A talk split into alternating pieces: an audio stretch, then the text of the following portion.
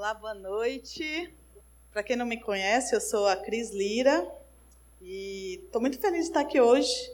Até brinquei com algumas pessoas, já descobri onde é que estão aqueles que estavam sumidos, né?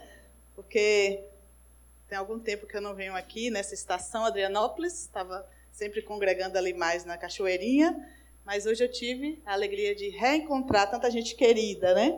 E estou feliz de estar aqui. Eu não sei quem aqui está visitando hoje aqui pela primeira vez. Tem alguém aqui que está vindo aqui na Refúgio aqui pela primeira vez?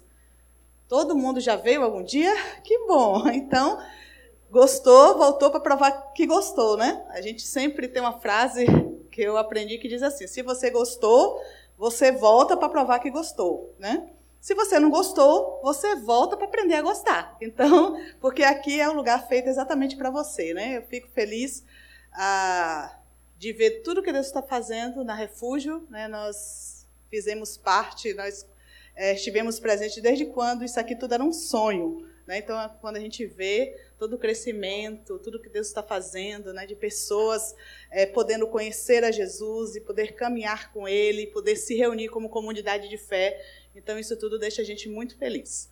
É, Para quem já está acompanhando, eu creio que todos de alguma forma, né, já já têm vindo aqui, é, nesse mês de outubro, nós temos um motivo muito especial para celebrar, nós como cristãos evangélicos, especialmente, né, que é a reforma protestante. Né? Nós celebramos nesse mês, especialmente no dia 31 de outubro, e o mês de outubro todo a gente também relembra um pouco sobre a importância desse evento e o marco que ele trouxe na caminhada de fé, né? especialmente para a Igreja de Jesus, a Igreja Evangélica, como tudo isso aconteceu. E existem cinco princípios chamados as cinco solas, que traduzindo para o nosso português, né, é somente a graça, somente a palavra de Deus, somente a fé, só a Deus glória e somente Cristo. Acho que eu falei todos aí, numa ordem diferente da que a gente está acompanhando aqui. Então, nós já tivemos aí ministração sobre somente a palavra, somente Cristo, somente a graça na semana passada. Né? Inclusive, a semana passada nós estávamos ali na, na Cachoeirinha, mas depois eu tive a oportunidade de ouvir, né, que agora está sendo disponibilizado o áudio né, das ministrações aqui da Adrianópolis. Então, é, se você não ouviu ainda, você pode ouvir. Inclusive, foi o, o Paulo Gilson que ministrou aqui, o PG, e foi uma palavra muito boa sobre a graça. E eu incentivo você a ouvir essa palavra, assim como as outras ministrações. Né? Uma coisa bacana que tem aqui na Refúgio é que você pode ouvir a ministração, você que está aqui, e você ainda pode acompanhar durante a semana a celebração pelo YouTube né, da Cachoeirinha. Então você vai ter porção dobrada da palavra. Olha que benção, né? Você pode ouvir duas vezes ministrações diferentes sobre o mesmo tema. Então hoje é sola fide em latim e no nosso bom português, somente a fé. Então eu queria convidar você agora a abrir a sua Bíblia é, na carta aos Hebreus, que fica mais assim no final do, da Bíblia, no Novo Testamento, depois das cartas de Paulo, vem aí a carta Hebreus 11, então, abra aí a sua Bíblia. E eu já queria incentivar você a manter a sua Bíblia aberta, seja no seu aplicativo, você que trouxe a sua Bíblia física aí, porque a gente vai ficar nesse texto aqui hoje. Um texto incrível sobre fé. O capítulo todo traz essa experiência aí da fé. Então a gente tem muito a aprender nesse texto. E então, Hebreus 11, a partir do verso primeiro. Eu queria ler os os 40 versículos, que ele tem 40 versículos falando sobre fé. Mas eu vou ler um pouco menos que isso, tá? Fica tranquilo aí, a gente vai ler e vai refletir. Na verdade, se a gente lesse os 40, já seria suficiente para a gente ser inspirado e ir para casa com essa palavra de Deus que é maravilhosa. Mas a gente vai ler alguns versículos aqui, a gente vai bater um papo, a gente vai conversar um pouco sobre esse tema tão importante uh, relacionado a ao cristianismo, que é a fé. Então, começando do verso 1, acompanha aí nas suas Bíblias. Ora, a fé é a certeza daquilo que esperamos e a prova das coisas que não vemos. Pois foi por meio dela que os antigos receberam o bom testemunho. Pela fé, entendemos que o universo foi formado pela palavra de Deus, de modo que aquilo que se vê não foi feito do que é visível. Pela fé, Abel ofereceu a Deus um sacrifício superior ao de Caim. Pela fé, ele foi reconhecido como justo quando Deus aprovou as suas ofertas. Embora esteja morto, por meio da fé, ainda fala. Pela fé, Enoque foi arrebatado, de modo que não experimentou a morte, e já foi encontrado por Deus, porque Deus o havia arrebatado. Pois antes de ser arrebatado, recebeu testemunho de que tinha agradado a Deus. Verso 6: Sem fé é impossível agradar a Deus, pois quem dele se aproxima precisa crer que ele existe e que recompensa aqueles que o buscam. 7. Pela fé, Noé, quando avisado a respeito das coisas que ainda não se viam, movido por santo temor, construiu uma arca para salvar sua família. Por meio da fé, ele condenou o mundo e tornou-se herdeiro da justiça, que é segundo a fé. Eu queria iniciar esse momento é, contando uma história para vocês, uma história de um jovem, um jovem alemão, que nasceu ali no final de, dos anos 1500, e ainda quando criança, né, ele nasceu em um lar cristão. Só que era um cristianismo assim meio supersticioso, né, cheio de lendas, de histórias de demônios, uh, de feitiçarias. E aquele menino cresceu assim, é, vendo Deus de uma forma distorcida. E ele sempre achava que Deus tinha uma cara de mal, que Deus né, sempre olhava para ele raivoso. E ele cresceu assim, tentando agradar esse Deus, mas ao mesmo tempo achando que nada que ele fazia conseguia levar com que ele agradasse. Quando esse menino já, já era um adolescente, né, ele conseguiu ali, ele fazia parte de uma família muito humilde de camponeses, né, seu pai também era mineiro mas com muito esforço conseguiu dar estudos para ele. E aí o pai desejava muito que ele fosse advogado. Fez todo o esforço ali para que ele estudasse e ele entrou então na universidade para fazer advocacia. Quando ele já estava ali quase terminando, ele passou por uma experiência que mudou muita coisa na sua vida.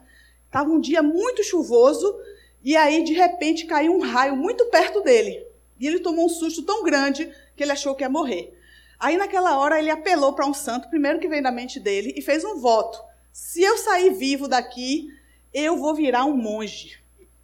E assim, ele foi cumprir o voto dele, porque ele ficou vivo, né? ele foi cumprir o voto dele, e ele foi virar um, um monge, porque naquela época é, havia meio que uma moda, uma modinha, assim, os jovens em geral, eles tomavam esse passo de ir para os mosteiros, foram construídos muitos mosteiros ali, e eles iam lá para aqueles mosteiros e faziam três votos. O voto de castidade, que eles não iam ter relacionamento nenhum conjugal. Ele fazia o voto de obediência total à igreja e ele fazia o terceiro voto de pobreza. Então, se ele tivesse algum bem, tivesse alguma coisa, ele tinha que dar tudo para a igreja. Né? No caso uh, desse jovem, o que ele tinha muito era livros, e ele teve que se desfazer da maioria deles. E aí ele foi, então, se tornar um monge e era um monge agostiniano, que significava que vinha né, da, da filosofia de Santo Agostinho. Santo Agostinho era um teólogo, filósofo, muito estudioso. Então, todos os monges agostinianos eles estudavam muito. Muito a, a filosofia, a teologia. Só que a Bíblia, naquela época, não era muito valorizada. Na, na verdade, era considerada até um livro muito perigoso. Só que um dia, esse jovem ele teve acesso à Bíblia. E ele abriu no livro de Romanos e um texto ali pulou para ele. E é aquele texto de Romanos 1,17 que fala assim: o justo viverá pela fé. A palavra fé veio tão fortemente como se ele nunca tivesse ouvido aquela palavra na vida dele. E a partir dali desencadeou uma situação que ele começou a ruminar aquele texto e veio aí a experiência de conversão, em que ele entendeu a palavra de Deus e ele entregou a sua vida a Cristo. E aí ele veio entender a graça, ele veio entender o amor, ele veio a entender e a ser abraçado pela misericórdia de Deus. E viu que não era por obras, Né? Inclusive, é, mesmo já estando no, no, no mosteiro, no convento, ele fazia muitas obras, ele limpava, todo, às vezes sozinho, todo o convento, porque ele queria agradar a Deus, mas ele olhava para Deus e Deus sempre estava rancoroso com ele. E a partir de agora, Deus estava sorrindo, Deus estava feliz, porque ele entendeu que não era por merecimento, mas por essa experiência com Cristo. E aí, aquele jovem, ele começou a estudar a Bíblia, começou a, a se alimentar dela, a pegar cada texto. E naquela época da história, gente, a igreja de Cristo tinha se desviado muito dos princípios da palavra de Deus.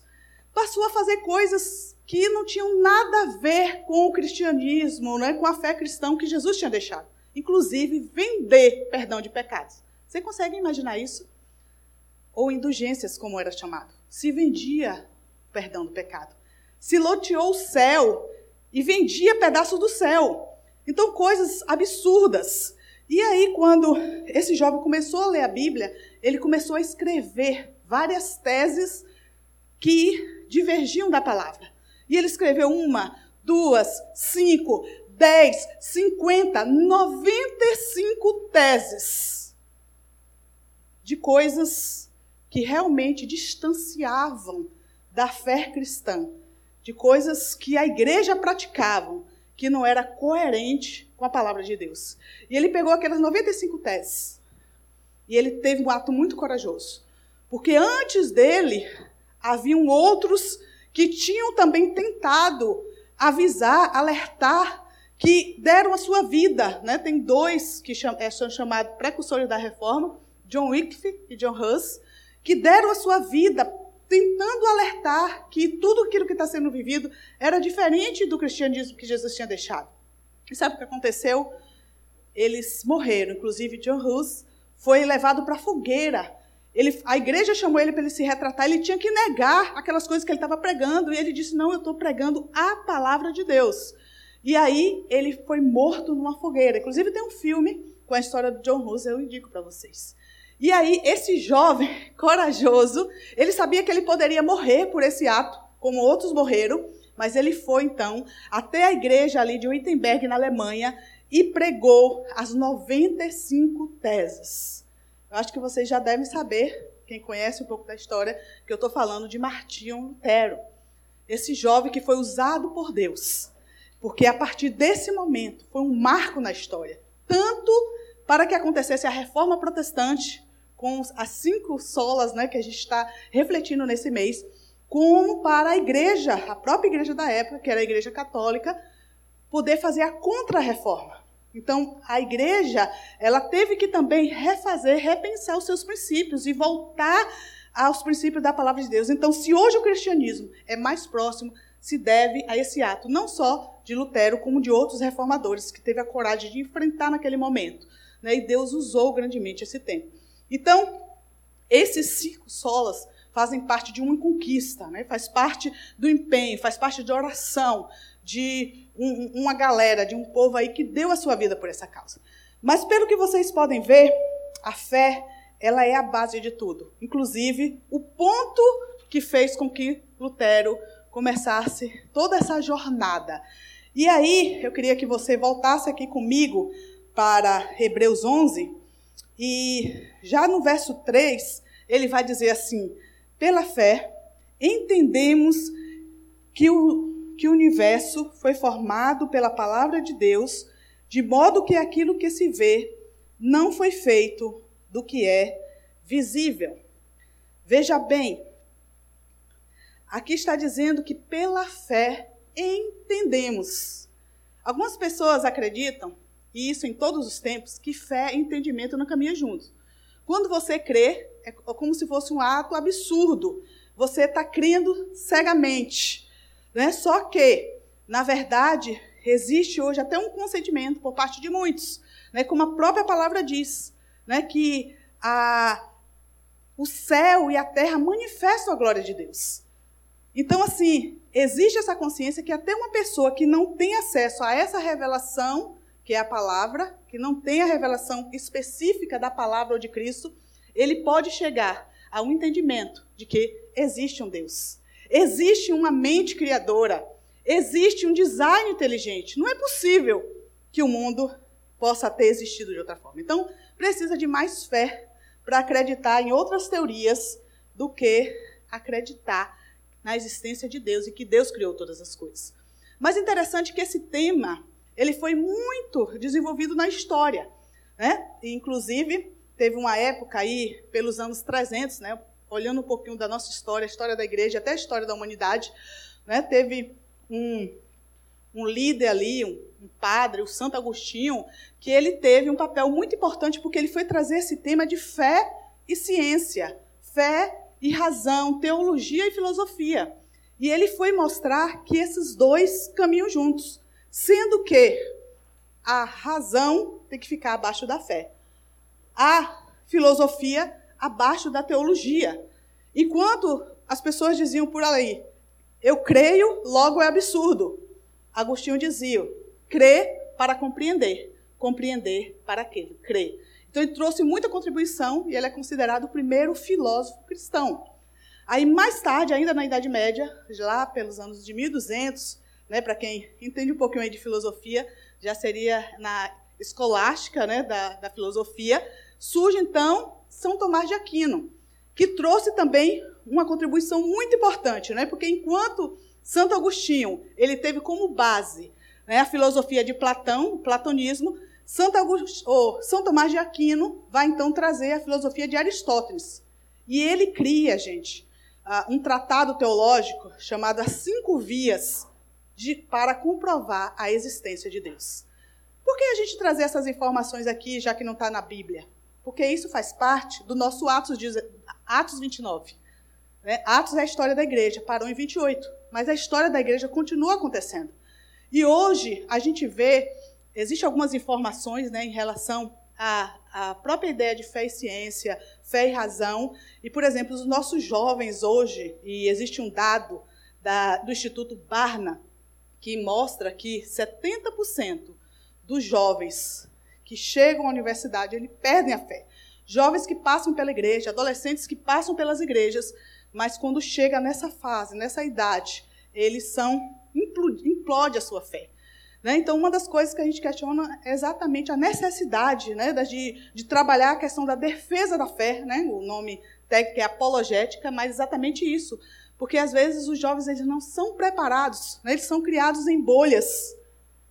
E eles não são preparados para o mundo, eles não são preparados para essas universidades. Né? Tem aqui minha amiga Cris Fernandes, doutora, pós-doc e professora da UFAM. Né? Ela poderia compartilhar com a gente esse ambiente, essa pressão que os nossos jovens sofrem nesse tempo. E aí, gente, a gente realmente precisa prepará-los para esse tempo e orar por isso.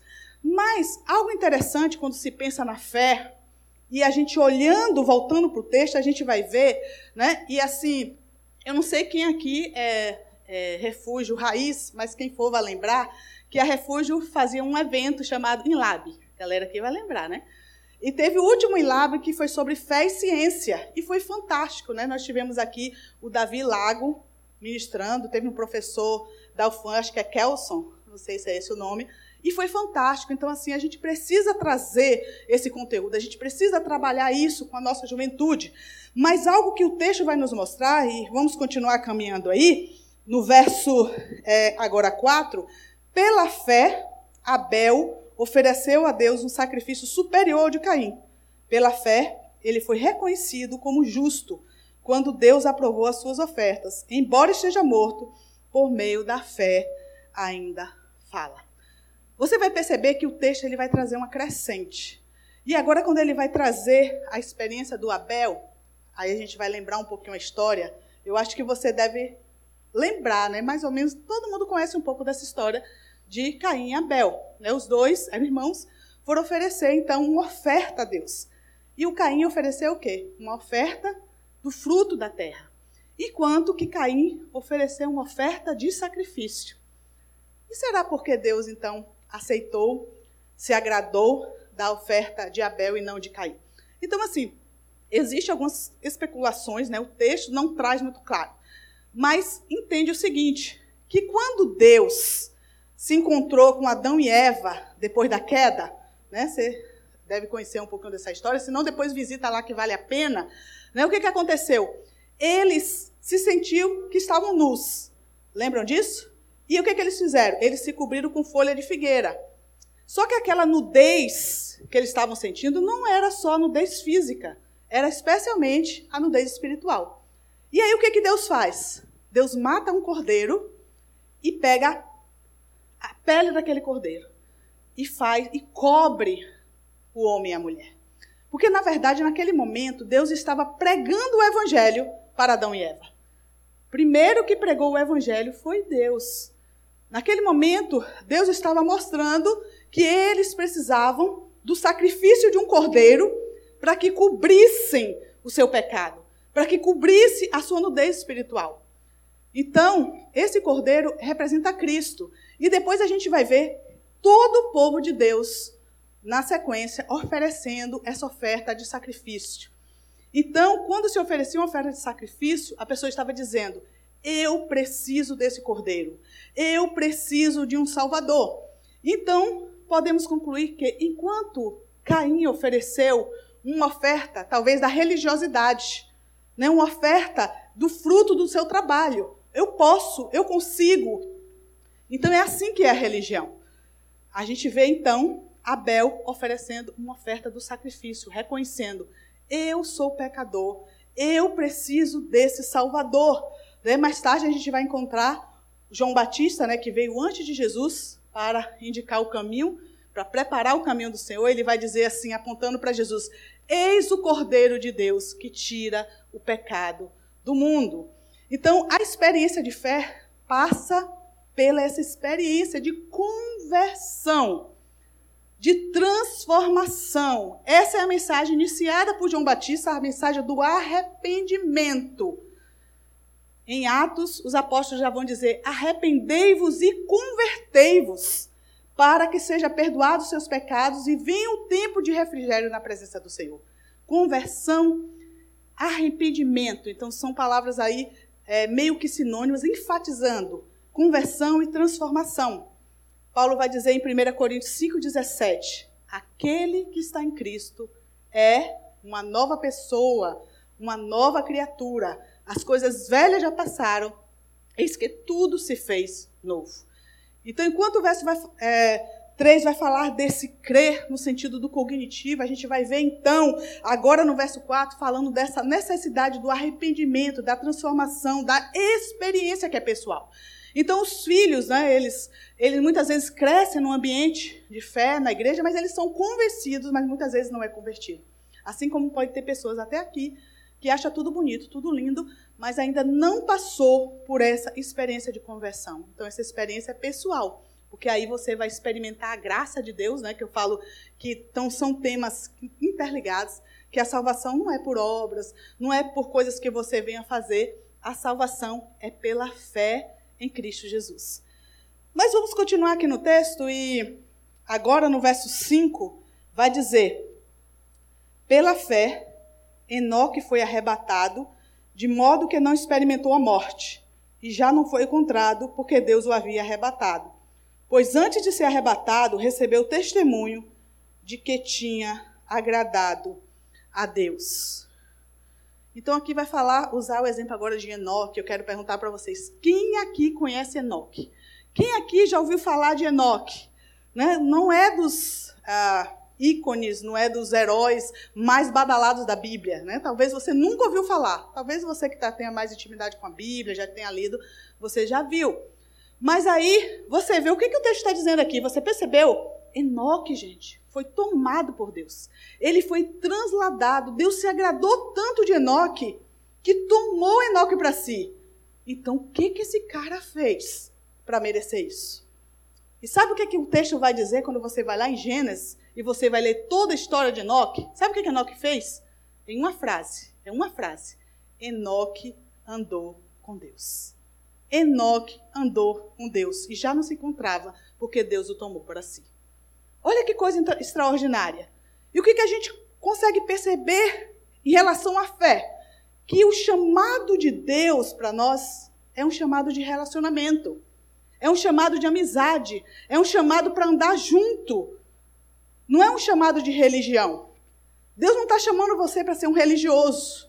para cumprir ritos, regras, leis, para marcar um ponto uma vez por semana, indo a uma igreja, a uma celebração, a, um, a uma missa, a um culto, ou dar dízimos, ofertas e, e, e, e fazer caridade. Você pode fazer tudo isso e deve, porque isso é consequência daqueles que estão em Cristo. Mas, na verdade, o chamado de Deus é um chamado para caminhar junto, é um chamado de amizade, de relacionamento. Então, você tem a experiência de ter esse marco na sua vida de conversão e agora você caminha com Cristo. E isso conecta muito com a fé, sabe por quê? Tanto no Antigo Testamento como no Novo Testamento, a palavra fé, ela traz uma ideia de algo que não é estático, de algo que é crescido, de algo que precisa ser desenvolvido. E interessante que o próprio Jesus, certa vez, ele pegou uma semente, uma sementinha pequenininha, que era a semente de mostarda, a menor semente ali daquela região. Aí Jesus pegou aquela sementinha pequenininha, né? Acho que tem quem não enxerga bem nem consegue enxergar. E Jesus falou, falou assim: Olha, tá vendo essa sementinha aqui? Se você tiver uma fé tamanho de um grão de mostarda. Você vai dizer para aquele monte, para ele se transportar para o outro lado, e ele vai ser transportado. E ele continuou dizendo, né? Que nada é impossível ao que crê.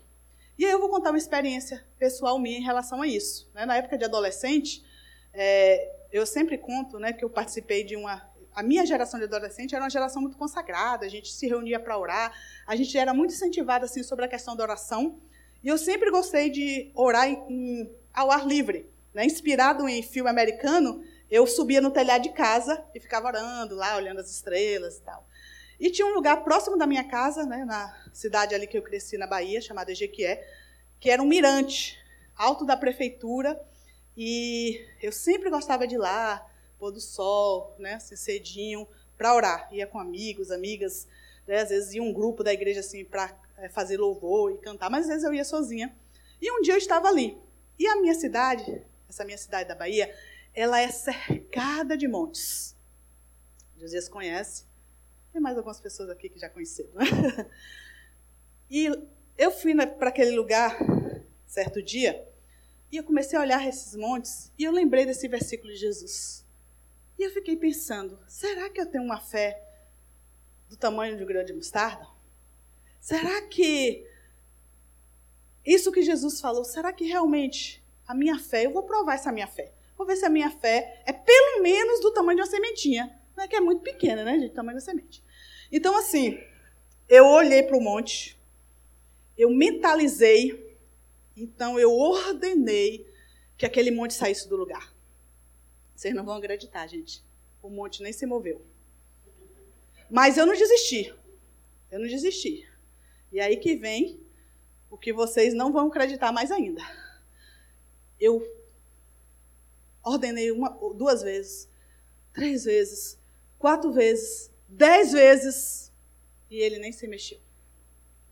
E eu saí dali frustrada, frustrada, frustrada, sem entender nada. Mas Jesus falou que se eu orasse, que eu tivesse fé, e eu fiz tanto força e nada aconteceu. E aí passou o tempo, né? Anos talvez, e só mais tarde eu vim entender então que ali é uma metáfora, né? Que Jesus estava usando, mas que o monte pode ser uma circunstância, pode ser um problema, pode ser uma doença, né? Quantas pessoas têm testemunho né, de uma doença que os médicos já tinham condenado, que a ciência não explica, mas que foi curado.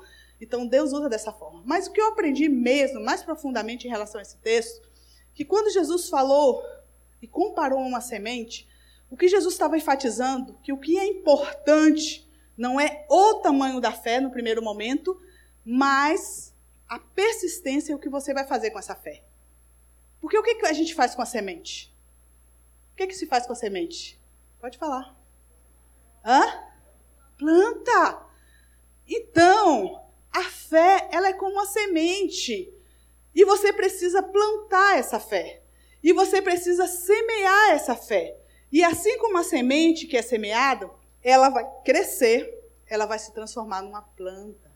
e ela vai crescendo, e ela se transforma numa árvore, e aquela árvore vai crescendo, e passando o tempo, ela vai ser uma árvore robusta, e aquela árvore vai dar frutos, e aqueles frutos vão alimentar outras pessoas, pessoas, até animais, muitas vezes alimenta.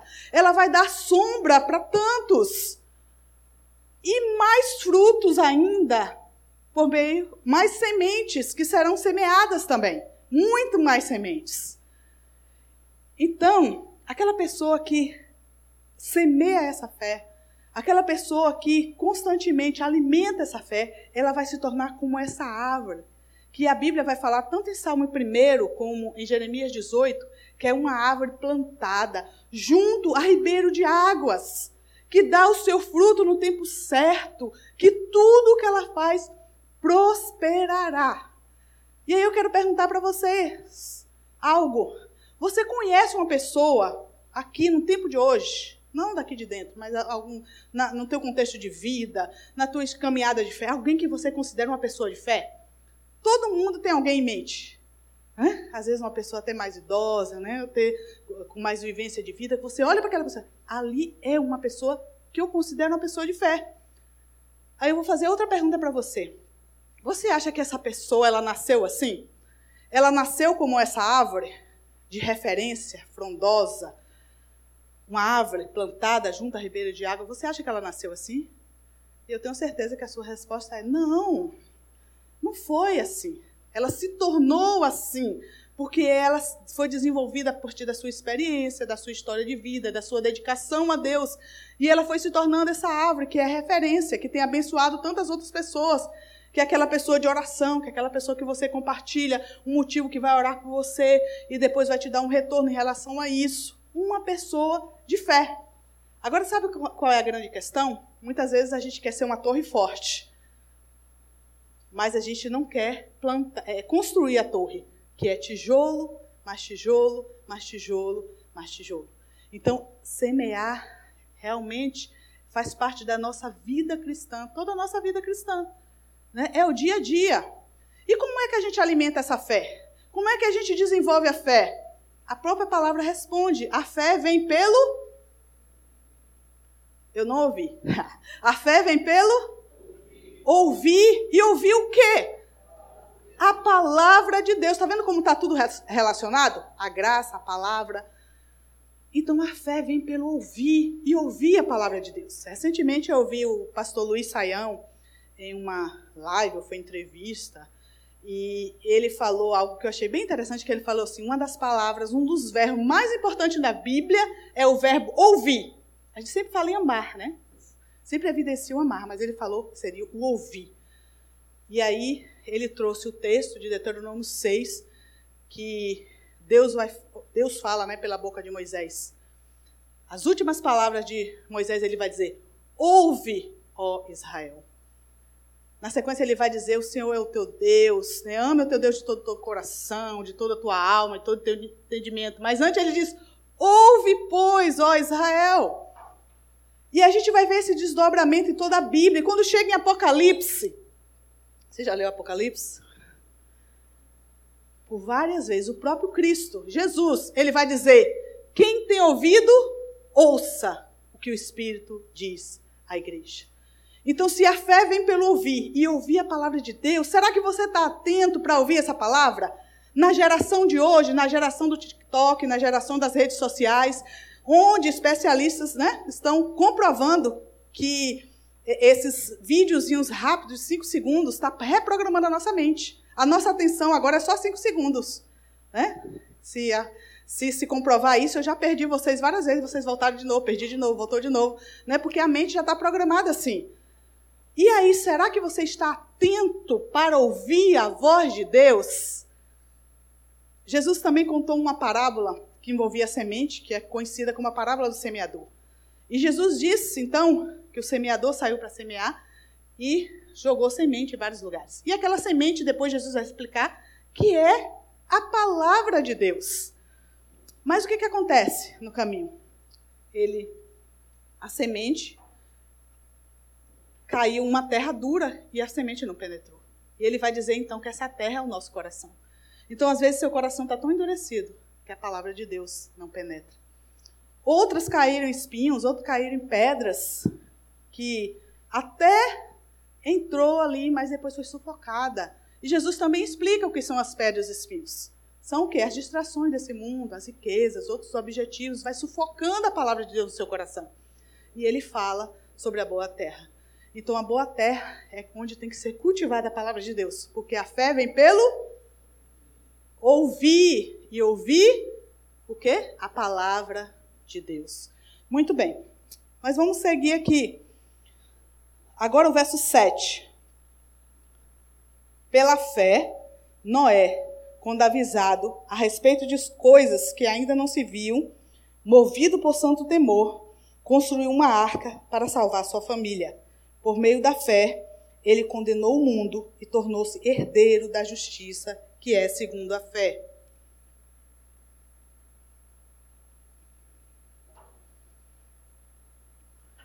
Então agora o texto vai falar de Noé. Noé, assim como Enoque, e eles têm, é, são, têm um parentesco aí de bisavô, ele, Deus vai dizer que ele também foi um homem íntegro e bom e que ele andava com Deus. Mas para Noé, Deus deu uma missão. Uma missão incrível. Uma missão dificílima. Agora Noé iria pregar para aquela geração, a geração que tinha se desviado de Deus, que iria cair água do céu. Nunca tinha chovido, né? E agora ele começou a pregar. Então, as pessoas ali não acreditavam na sua pregação, né? Achavam que ele era um, um velho gagá. Mas anos foram passando e Noé então constrói a arca segundo a orientação de Deus. Né? E Deus usa essa arca para salvar Noé e sua família da destruição do mundo, né? daquele dilúvio que aconteceu. E eu gosto muito de uma analogia em relação à arca de Noé, comparado à arca de Noé à igreja de Cristo. Há muitas semelhanças. Né? Em vez em quando, eu encontro alguns amigos que até eram amigos da igreja de infância e que se afastaram. E sempre tem argumentos, né? Sempre tem argumentos. Né? Me decepcionei, isso e aquilo, fui perseguida, aquela coisa toda. Eu vou ser crente em casa. Né? Não sei se você já ouviu isso. E geralmente eu falo com essa pessoa assim, eu falo, olha, me mostra na sua Bíblia onde é que existe uh, essa informação de que uh, é um projeto de Deus você ser um cristão em casa. Porque ah, na minha Bíblia diz diferente. Né? Ao contrário, inclusive o próprio autor Hebreus vai dizer: não deixe de congregar como tem feito alguns. E mais do que isso, que as pessoas às vezes acham que igreja é uma ideia de homens. E na verdade, a igreja, gente, presta atenção, é um projeto de Deus. Inclusive, Paulo vai falar, né, ali em que Cristo é o cabeça da igreja e que ele amou e se entregou por ela. E sabe por que Paulo entendia muito bem isso? Porque quando Paulo, que também era chamado de Saulo, né, antes da sua conversão, ele perseguia a igreja de Cristo, Jesus peitou Paulo e falou: Saulo, Saulo, por que tu me persegues? Olha que coisa interessante. Deus não falou para Saulo, para Paulo, por que tu persegues a minha igreja? Por que tu persegue o meu povo? Por que tu persegue os cristãos? Então Deus fala, porque tu me persegues. Jesus fala isso para Paulo. Por que tu me persegues? Então, igreja e Cristo é quase que uma coisa só. Então não mexa com a igreja de Cristo. Porque ele se entregou, ele amou, e é o plano de Deus para você e para sua família. Mas ela não é perfeita. Assim como a arca de Noé não era um ambiente perfeito. Imagina só, gente, a gente vê aquelas figuras né, da história de Noé e a gente vê aqueles animais entrando na arca, tudo de dente escovado, né? Parecendo que tomou banho com Johnson Johnson, cheirosinho, mas não, só que não era assim eram animais né, que tinham rugido, mugido. Né, eles estavam ali precisando ser cuidados, alimentados. Né, então tinha cheiro de todo jeito, cheiro de comida estragada, cheiro de, das suas necessidades sendo feitas. Eles presos ali dentro daquela arca, com todos esse som, com todo esse ambiente. Mas eu pergunto a você, se você estivesse lá, você preferia estar dentro da arca ou fora da arca? com certeza, dentro da arca. Então a igreja é assim. A igreja não é um ambiente perfeito, porque Deus projetou dessa forma. E às vezes é o ferro com outro ferro, né, sendo afiado por Deus. É assim nas nossas diferenças. E é o joio junto com o trigo, o trigo junto com o joio. E não é nosso papel separar o joio. Não é nossa missão, mas Deus usa o joio também para nos fazer crescer. Então, a igreja é um projeto de Deus para proteger a sua família, para proteger a fé. Né? Algumas pessoas dessas que conversam comigo que é, estão afastadas, eu sempre falo: você já tem uma, uma experiência de fé, mas os seus filhos, se você quer que seus filhos cresçam fora desse ambiente, fora dessa comunidade, né, o que, que eles vão aprender? O mundo está cada vez pior, seus valores cada vez mais distorcidos. Então, assim, é missão dos pais, é missão dos adultos, os responsáveis também, semear fé no coração dos filhos, né? Eu citei aqui o texto de Deuteronômio 6, e foi a palavra ali também de Moisés, depois de, de falar, ame a Deus de todo o coração, de toda a alma, todo entendimento, ele vai dizer, e fale isso aos seus filhos. E, não, não, e o texto não diz assim, leve domingo para a igreja. Não diz assim, ao andar, ao levantar, andando pelo caminho, em, nas refeições, em todos os ambientes, em todas as situações, você deve semear fé no coração dos filhos, para que eles possam ser protegidos né, em relação a todos esses ataques do mundo. Olha aqui na armadura de Deus, né, lá em Efésios 6, vai colocar capacete da salvação, né, para proteger a nossa mente, a espada do Espírito, que é a palavra de Deus, mas o escudo da fé. A fé é o escudo que nos protege. Né? Então nós precisamos realmente alimentar, desenvolver essa fé. E na igreja a gente tem é, essa necessidade de saber, também como autor aos Hebreus vai, vai falar logo no verso 12, ele vai dizer, lá no iníciozinho, que essas testemunhas, e ele vai dizer, eles olhavam para Cristo, autor e consumador da nossa fé. Olha só que interessante, até a fé que nós temos é Deus que coloca em nós, mas nós precisamos olhar para Cristo. Quanta circunstância a gente precisa olhar para Cristo. Né, eu lembro que eu ainda era assim pré-adolescente e minha mãe sempre trabalhou muito assim secular, mas ela sempre serviu muito na igreja. E eu lembro de uma vez, ela está à frente lá de um evento, e aquelas situações né, que ah, depois do evento ela não teve o reconhecimento que eu achava que ela tinha que ter, teve críticas, e eu fiquei chateada. Eu fiquei muito chateada. Eu cheguei para minha mãe e eu falei para ela: entrega esse cargo, entrega esse cargo. E ela, bem serena, ela falou para mim: eu não vou entregar, sabe por quê, filha? Porque eu sei a quem eu estou servindo. Eu sei a quem eu estou servindo. Então, olhando para Cristo, autor e consumador da nossa fé. E essa experiência ali que eu tive com a minha mãe, quantas vezes não me serviu? Já como missionária, já no ministério, já no campo missionário e até recente. Né? Muitas vezes a gente não está tendo o apoio, o encorajamento, né? a gente não, tá, não tem aquele braço dado como a gente gostaria no ministério e a gente se sente só. Ou às vezes vem as críticas, vem os problemas, e a gente sempre tem que lembrar disso, olhando para Cristo, autor e consumador da nossa fé. E eu queria que agora você, é, a gente fosse mais à frente agora no verso 32, eu quero ler aqui com vocês alguns versos. Já indo aqui para o final, que diz assim: Que mais direi? Não tenho tempo para falar de Gideão, Baraque, Sansão, Jefte, Davi, Samuel e os profetas, os quais pela fé conquistaram reinos, praticaram a justiça, alcançaram o cumprimento de promessas, fecharam a boca de leões, apagaram o poder do fogo, escaparam do fio da espada, da fraqueza tiraram força, tornaram-se poderosos na batalha e puseram em fuga exércitos estrangeiros. Verso 36. Outros enfrentaram zombaria e açoites. Outros ainda foram acorrentados e colocados na prisão. Apedrejados, cerrados ao meio, postos à prova, mortos a fio de espada, andaram errantes, vestidos de pele de ovelha e de cabras necessitados, afligidos e maltratados. E o verso 38, o mundo não era digno deles. Em outra versão diz que o mundo não era digno que ele pisasse os pés. Então, tudo isso é falando desses heróis da fé, que pela fé conquistaram tudo isso e passaram por todas essas provações. E hoje eles estão aqui na galeria da fé, entre os heróis da fé.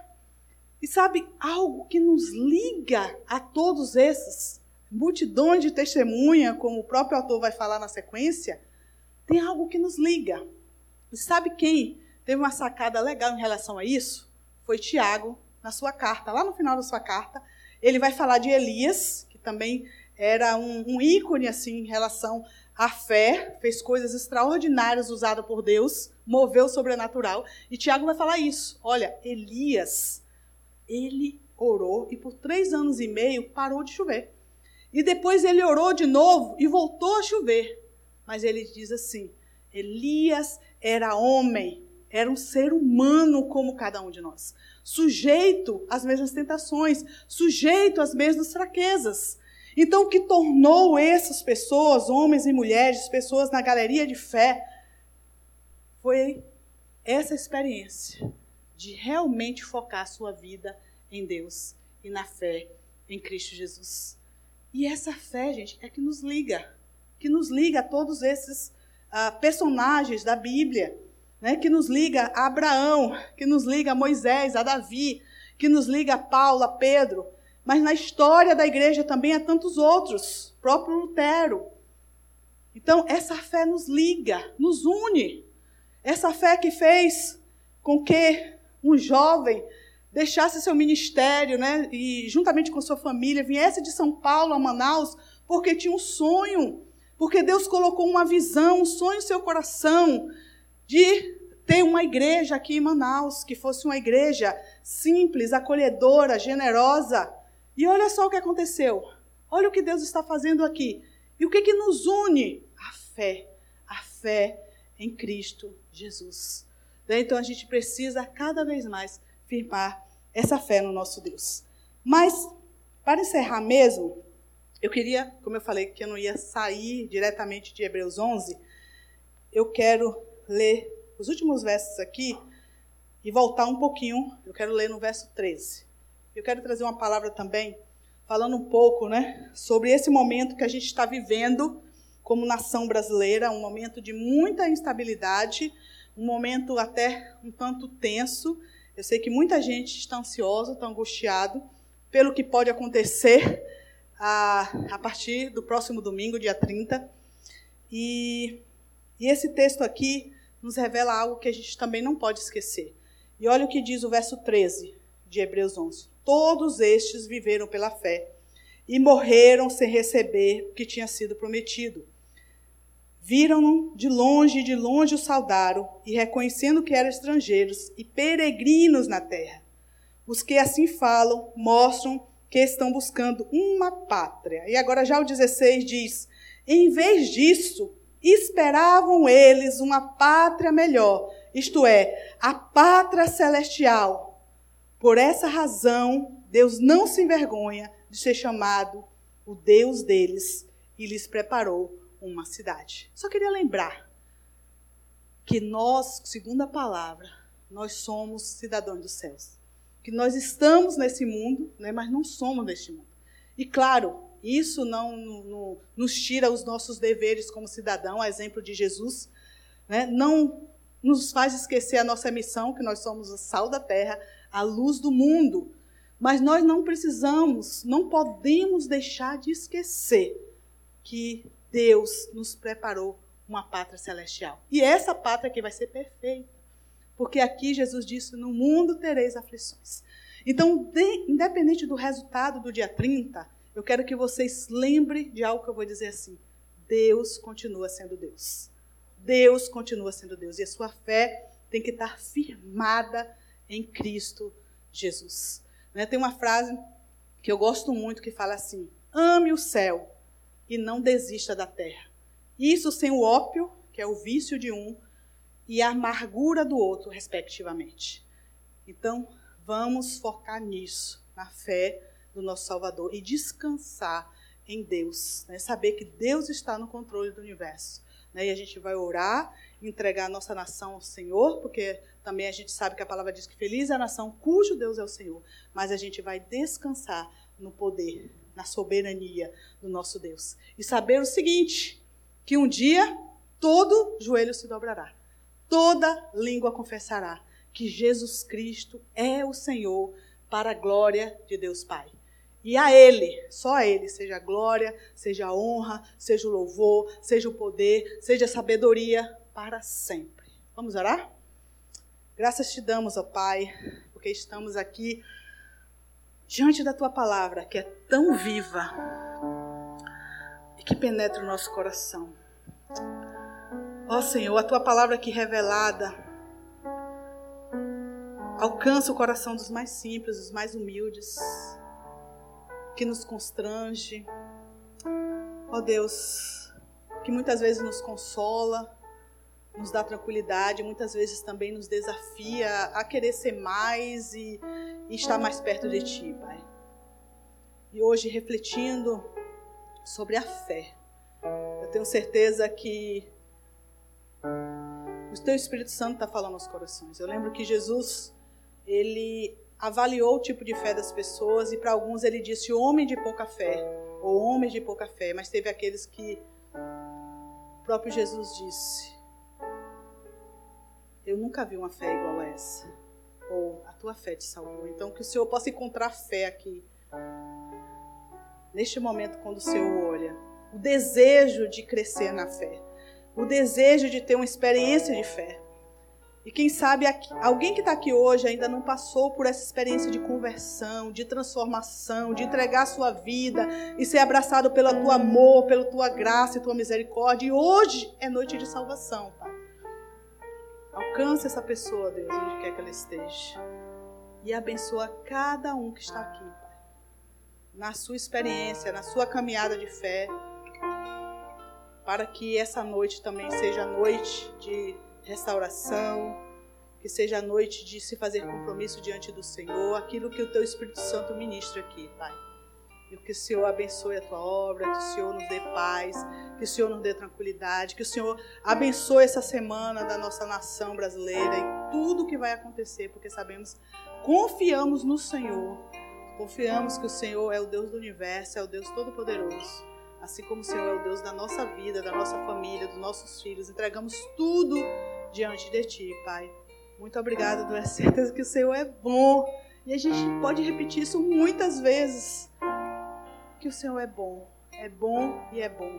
E a tua bondade e a tua misericórdia nos cercam a cada dia e a cada momento da nossa vida. E a gente só pode te agradecer por isso. Em nome de Jesus. Amém, Senhor.